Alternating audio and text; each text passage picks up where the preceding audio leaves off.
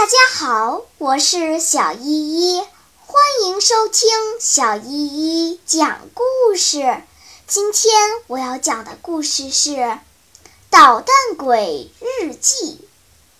十一月二日，悼念死者的日子。今天是悼念死者的日子，我们全家要去圣港波墓地，去为可怜的爷爷。奶奶和巴托罗梅欧伯伯扫墓。伯伯是两年前死的，很遗憾。如果他还活着的话，他将送我一辆自行车，这是他答应过多次的。在出家门之前，爸爸交给我一个花圈，用他对我发脾气时一贯的严厉口吻说：“希望你能让你可怜的爷爷奶奶在地下安心。”我没吭声。我知道，在这种场合是禁止男孩子随便讲他们的理由的。我低着脑袋，好像肯悔过的样子，又偷看了一下爸爸，他正在对我怒目而视。这时，妈妈来说：“卡特丽娜叫的马车到了。”于是我们上了车，只有维吉尼亚因为马拉利律师的缘故留在家里。律师的病一天一天又好起来了。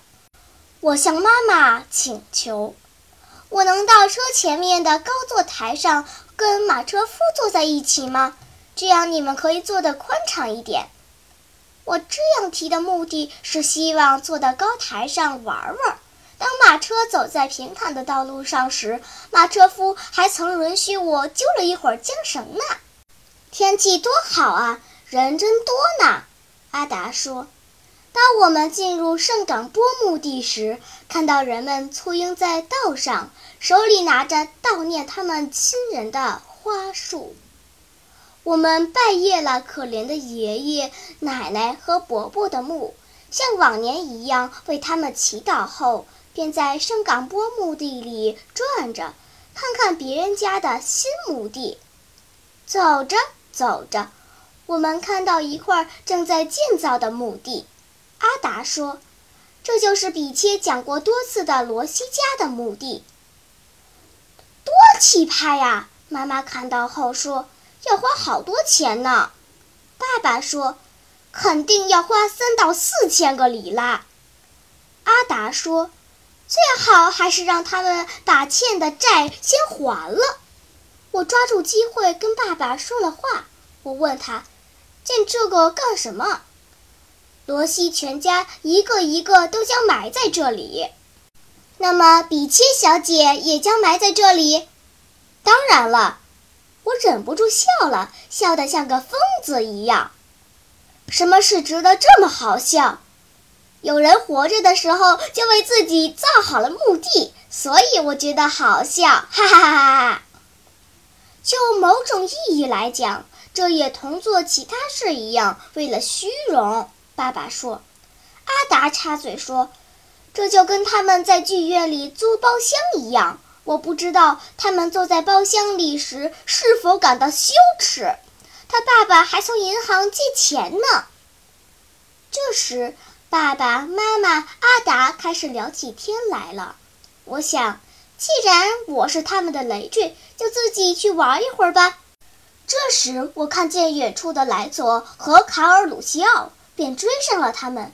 我们开始在道上赶马玩，道上铺着小石子，很适于赶马。后来，我们又越过道旁的栅栏，在草坪上玩。我们躲着看守，因为草坪是禁止入内的。突然，我的领子被人抓住了，原来是怒气冲冲的爸爸。看来爸爸妈妈和阿达找了我很久的。对你来说，真是没有什么神圣的东西。爸爸非常严厉地训斥我。就连在这里人们哭的地方，你也想方设法搞恶作剧。阿达接着说：“可耻，跑到墓地里来吵吵闹闹。”他表现得很傲慢。我不服气地对他说。我同莱索、凯尔鲁奇奥在墓地里吵吵闹闹，是因为我们年纪小。不过，我却愿意我的朋友都好。相反，却有些大姑娘跑到这里来讲他们朋友的坏话。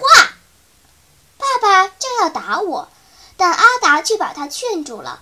我听见他小声地说：“好了好了，算了吧，他可能会把话告诉比切的。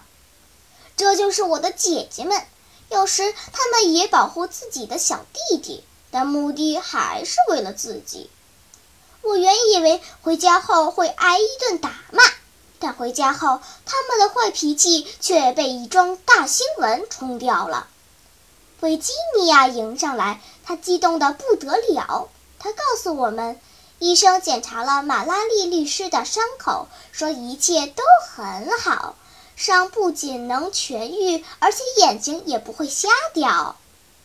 在此以前，他还以为马拉利律师准会瞎掉一只眼呢，简直都形容不出。